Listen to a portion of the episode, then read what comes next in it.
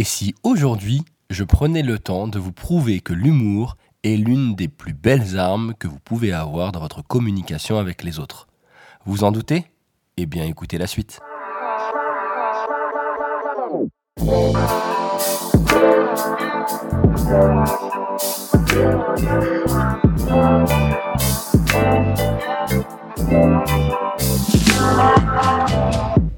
Kevin, je veux des paillettes dans ma vie. Vous l'avez tous sûrement entendu, car ça a été le grand buzz sur les réseaux sociaux, et l'on peut voir à quel point parfois l'humour peut toucher tout le monde. Alors aujourd'hui, mon but n'est pas de mettre des paillettes dans votre communication, mais plutôt de vous expliquer comment l'humour peut réussir réellement à changer la donne dans votre manière de discuter avec les autres. Alors j'entends bien, avant tout, que tout le monde n'est pas humoriste. Et ça n'est pas du tout le but de ce podcast. Je précise que je ne vous transformerai pas en nouveau Jamel Debbouze ou Gad Elmaleh. Par contre, ce qui est intéressant, c'est de savoir que le rire va pouvoir vous aider autant dans votre discussion avec les autres que même dans la gestion de conflits. Ça paraît un peu bizarre, mais pourtant, je vais essayer de vous le prouver. Souvent, on a déjà un a priori. On pense que l'humour va décrédibiliser nos propos. Alors, si on l'utilise trop, c'est complètement vrai. C'est-à-dire que si on tente de faire plusieurs jokes les unes à la suite des autres pour tenter d'attirer l'attention des gens et euh, se dire que si on n'arrive pas à passer le message, au moins on les aura fait rire, c'est superbe, mais ça ne sert pas à grand chose. Par contre, sachez que l'humour peut être réellement un bon moyen de commencer un sujet ou de détendre une situation. Je m'explique. Comme vous le savez, prendre la parole en public n'est pas chose simple. Et dès le départ, les premiers mots sont compliqués parce qu'on est en état de stress. Le fait de tenter de faire de l'humour, c'est-à-dire raconter une anecdote ou tenter de faire une petite blague, même si elle n'est pas super drôle, ça peut arriver. J'en fais souvent et je vous promets que ça marche. Eh bien, sachez que ça va détendre l'atmosphère. De un, pour vous, parce que ça vous permet en fait de relativiser sur votre prise de parole, une sorte d'autodérision. Et la deuxième, pour le public, qui ne s'attend pas obligatoirement à commencer par une note d'humour, ce qui lui donnera un sentiment d'empathie et qui va donner un cadre beaucoup plus convivial à vos propos. Alors, lorsque je dis humour, vous n'êtes pas obligé de faire une blague. C'est peut-être juste une situation cocasse qui va faire sourire les gens.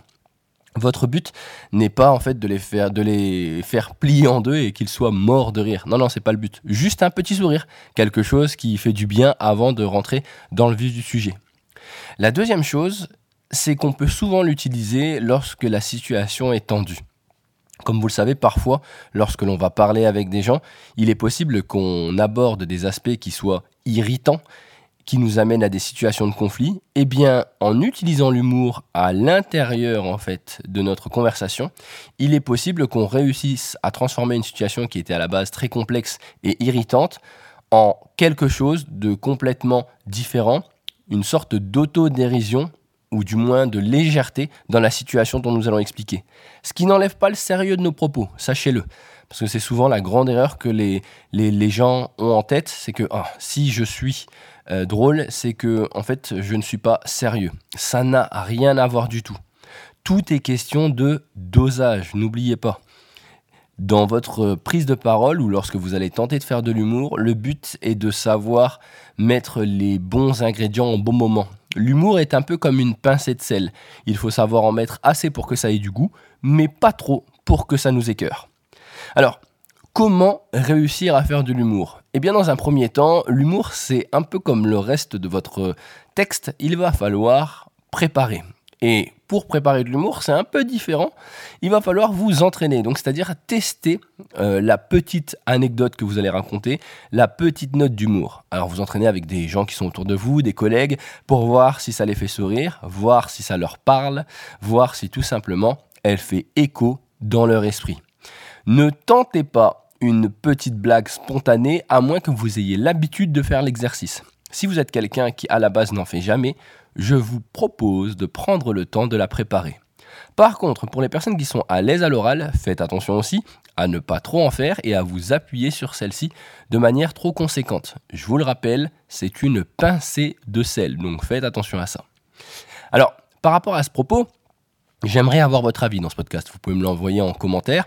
Qui a déjà utilisé l'humour euh, lors de ses prises de parole?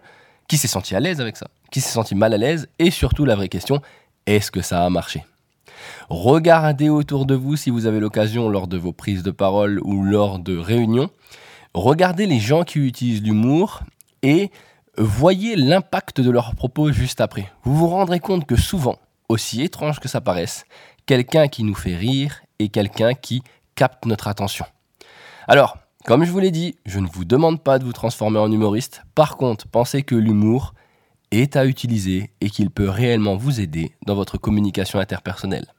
Si vous avez des questions, eh bien n'hésitez pas à me les poser, il me fera plaisir de pouvoir y répondre sur ce sujet. J'espère que vous avez eu l'occasion euh, d'écouter le premier podcast de la semaine qui avait un nouveau format en fait, un format interview qui dure 20 minutes. Euh, je vous conseille d'aller l'écouter, c'est une interview avec un designer pleine d'authenticité et de sincérité. C'est vraiment super. Quant à nous, on se retrouve vendredi. J'espère que vous appréciez toujours autant la manutinale. N'hésitez pas à la partager, car n'oubliez pas, le savoir est quelque chose qui se partage. D'accord? Vraiment, c'est toujours mieux. Donc, euh, bah c'est tout. Je pense que j'ai terminé le podcast. Je réfléchissais à ce que j'avais encore à vous dire, mais je pense que c'est bon. Ah non, dernière petite chose, n'oubliez pas, si jamais vous êtes dans le coin, le 26 septembre, on peut se retrouver à Paris à l'Apollo Théâtre pour le spectacle Allez vous faire communiquer, ou le 16 septembre à Lyon pour mes amis lyonnais, euh, dans la salle à tout bout de champ. Ça me fera plaisir de vous y voir et puis on pourra communiquer ensemble avec un peu d'humour, mais aussi beaucoup de fond. Je vous souhaite à tous une très belle journée. À très bientôt. C'était Emmanuel Chila pour la Manutinale. Ciao tout le monde